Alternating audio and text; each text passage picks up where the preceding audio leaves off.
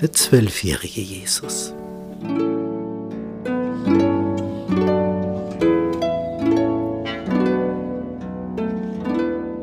Die Ereignisse bei der Geburt Jesu waren ganz außergewöhnlich. Engel, die vom Himmel kommen, es den Hirten verkünden.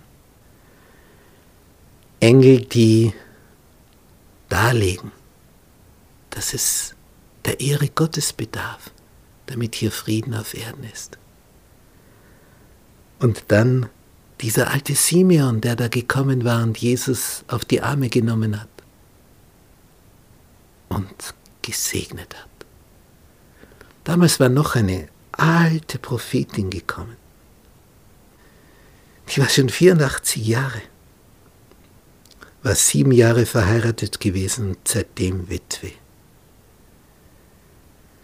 Und die wich nicht vom Tempel, die diente Gott mit Fasten und Beten Tag und Nacht, die trat auch hinzu zu derselben Stunde und pries Gott und redete von ihm zu allen, die, die, die auf die Erlösung Jerusalems warteten. Es sind also besondere Ereignisse passiert. Die Hirten haben erzählt, was da war. Simeon ist aufgefallen, die Prophetin Hannah ist aufgefallen, die hier auch von Jesus als dem Messias geredet hat. Es blieb also nicht verborgen.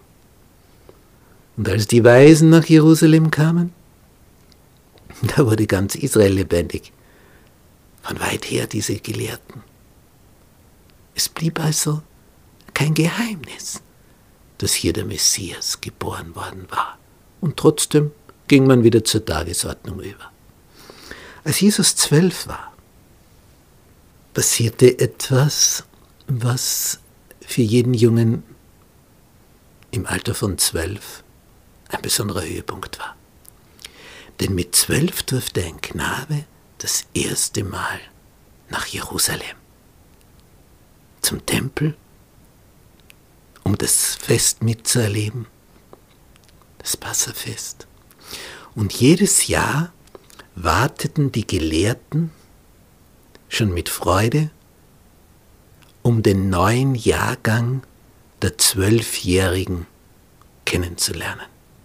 Die versammelten sich dann in einer Halle im Tempel und die Gelehrten schauten, ist da irgendein tüchtiger Junge drunter, der einmal ein Rabbi in Israel werden könnte, den wir auf unsere Universität holen, der bei uns studiert.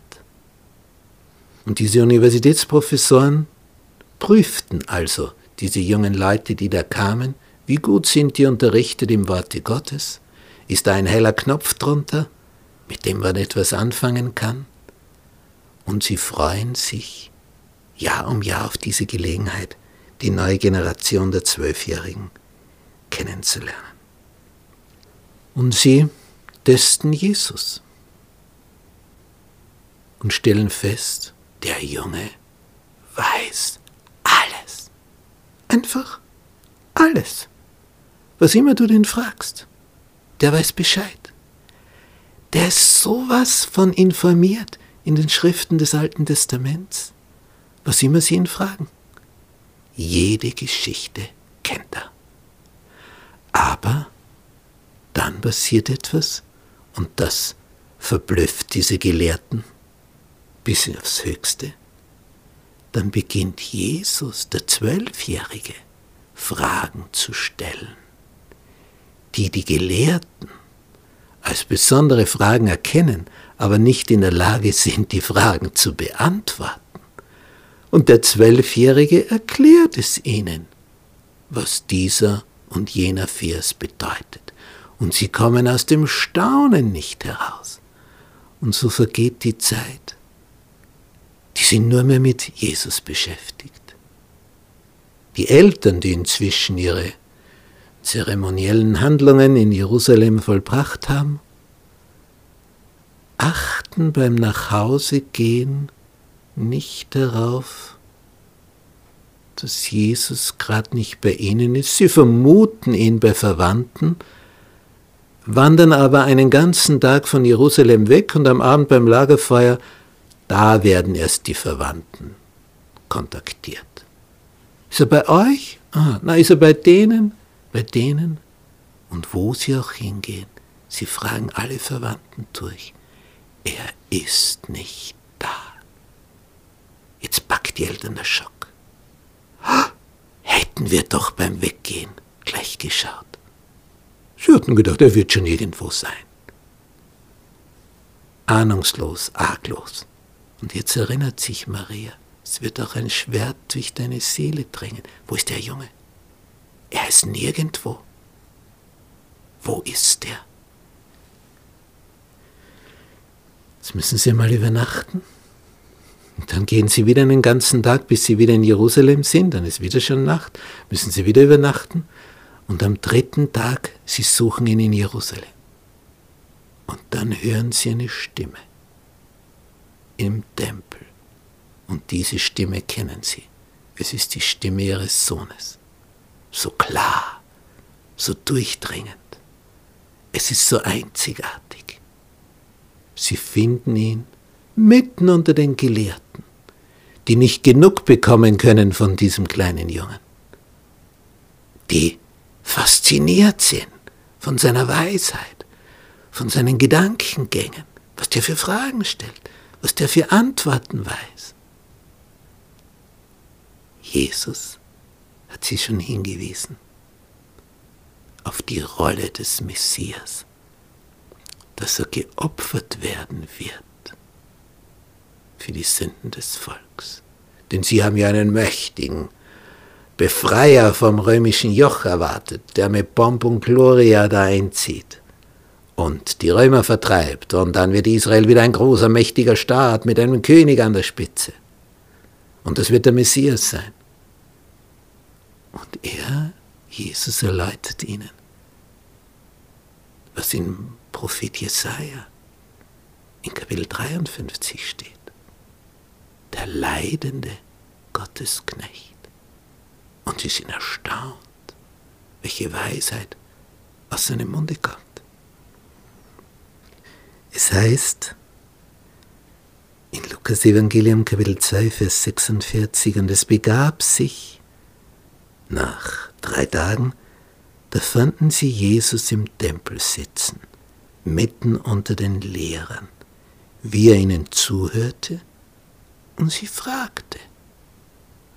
Und alle, die ihm zuhörten, verwunderten sich über seinen Verstand und seine Antworten.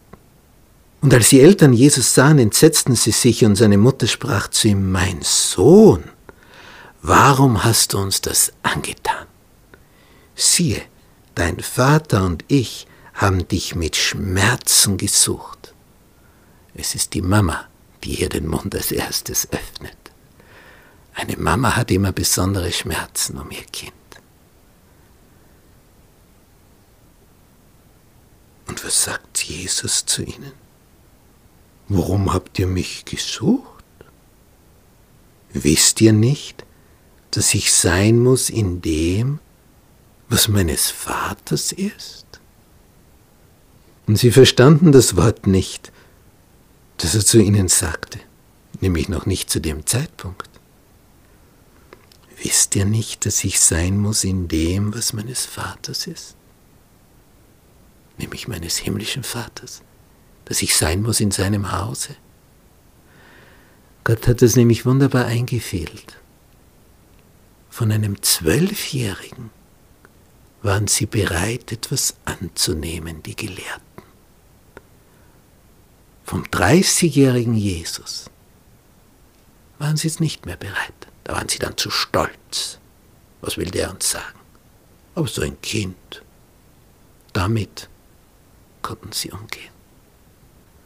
Und so hat Gott durch den Zwölfjährigen ihnen wertvollste Gedanken mitgegeben. Und dann geht Jesus mit den Eltern mit nach Nazareth. Die sind ihnen wieder untertan wie zuvor.